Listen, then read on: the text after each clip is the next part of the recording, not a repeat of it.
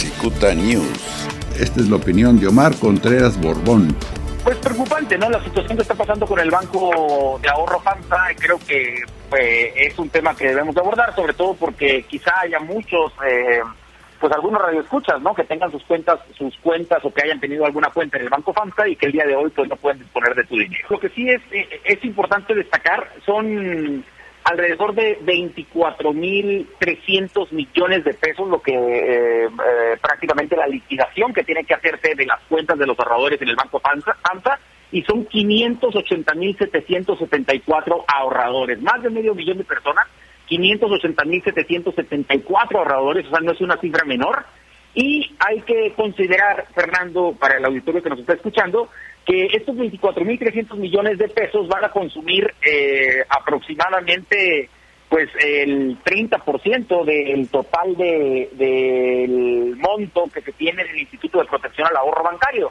El IPAP cuenta aproximadamente con 57 mil millones de pesos de, de, este instituto creado en la época de Cedillo, después de la crisis del 94, no 95, de la crisis del sistema financiero, y de acuerdo a la ley del IPAP, es muy importante que lo conozcan los, eh, los radioescuchas, únicamente se puede devolver hasta una cantidad de 400 mil UDIs, ¿no? Es decir, todos los ahorradores que tengan hasta, hasta 400 mil UDIs en carácter de ahorrador, es muy importante señalar esto, en carácter de ahorrador, es decir, como 2.6 millones de pesos ahorrados, cuentan con el 100% garantizado para eh, su devolución, ¿no? No en el no en el cortísimo plazo, ¿no? Sino ya establecido ahorita la Comisión Nacional Bancaria de Valores y el propio Instituto de Protección al Ahorro Bancario, que va a ser por etapas, ¿no? Primero, en primer lugar, de estos 580.734 ahorradores, eh, hay que señalar que únicamente 2.454 ahorradores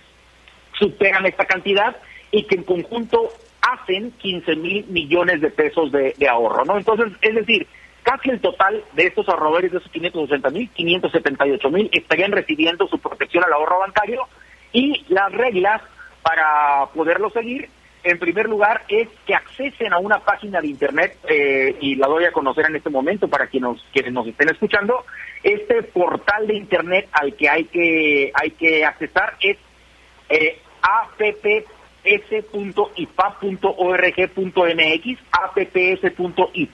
apps.ipap.org.mx, para que ahí accesen todos los datos bancarios. En primer lugar, se va a garantizar esta misma semana, a, partir de esta misma semana y hasta los próximos 30 días, que los depósitos de hasta 9 mil pesos, es decir, cuentas bancarias que tenían menos de 9 mil pesos, se inicien a partir, ¿no? Esos son los primeros, el primer caso de ahorradores, ¿no? En segundo lugar están las personas eh, a las cuales eh, se, les enviaría, se les enviará un cheque y que estén en el segundo, en la segunda tanda de ahorradores, que son los que superan los nueve mil pesos y llegan hasta los dos millones de pesos, y ellos sí podrá ser un proceso que tarde hasta los seis meses. Hay que recordar, Fernando, hay que recordarle al auditorio que de acuerdo a la propia ley de instituciones y, eh, perdón, del Instituto del Instituto de la Protección al Ahorro Bancario, el artículo 11 en específico eh, eh, se lleva a cabo un proceso de liquidación de este banco.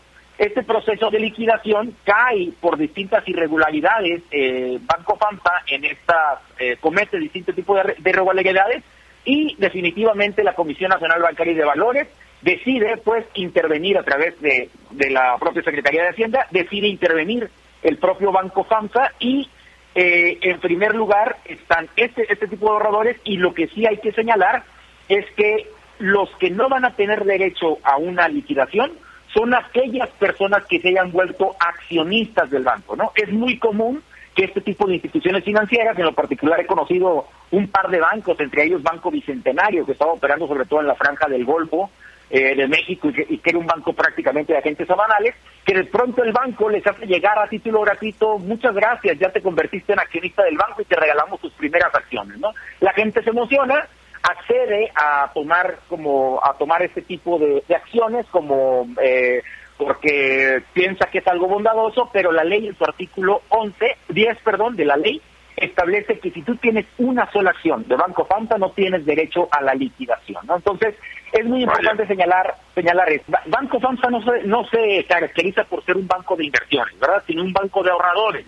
Entonces, creo que eh, realmente eh, para los inversionistas no parece ser que, que sea una pues algo que temer no o alguna cuestión de riesgo. Incluso el índice de capitalización, el famoso ICAP de los bancos, que, está establecido de acuerdo a la ley y a los reglamentos en el 8%, es decir, eh, los bancos tienen la obligación de tener por lo menos el 8% en el índice de capitalización, es decir, un monto de capital de 8% por todo lo que van a ellos este, a, recibir como monto de ahorro, ¿no? Ese es el índice de capitalización que sugiere o que están obligados de acuerdo a la ley, ¿no?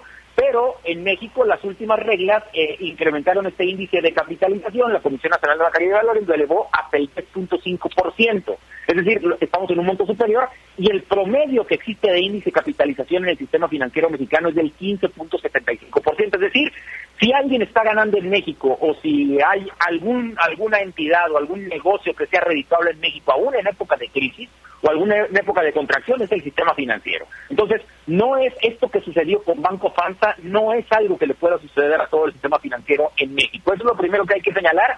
No hay que estar preocupados por esta situación de FANSA. Lo que sí hay que estar muy preocupados es que a quienes se les está afectando es a los, a los ahorradores que no van a poder disponer de su dinero de manera inmediata, ¿no? Creo que eso sí es bastante preocupante porque pues eh, el hecho de que intervengan o el hecho de que exista un banco de ahorradores que esté incumpliendo con la normatividad, a quienes está afectando en este momento no es a los inversionistas, sino a los ahorradores de la banca, ¿no? Aquellos que tienen cuentas bancarias pues de depósitos eh, en efectivo, cuentas para un ahorro, a un ahorro muy personal, estos son a los que se les está afectando, ¿no? Y creo que hay que tener cuidado con este tipo de cuestiones porque porque efectivamente, si bien no, no, no desalienta la inversión o a los inversionistas, pues sí está provocando una un, un riesgo pues a las familias o a la gran parte de, de, las familias mexicanas que ahora tienen pues eh, que, que, confían en este tipo de bancos para ahorrar y de pronto se dan cuenta que no es el banco que les, ofrecía, que les ofrecía la, la mejor de las oportunidades. Esta es la opinión de Omar Contreras Borbón. Cicuta News.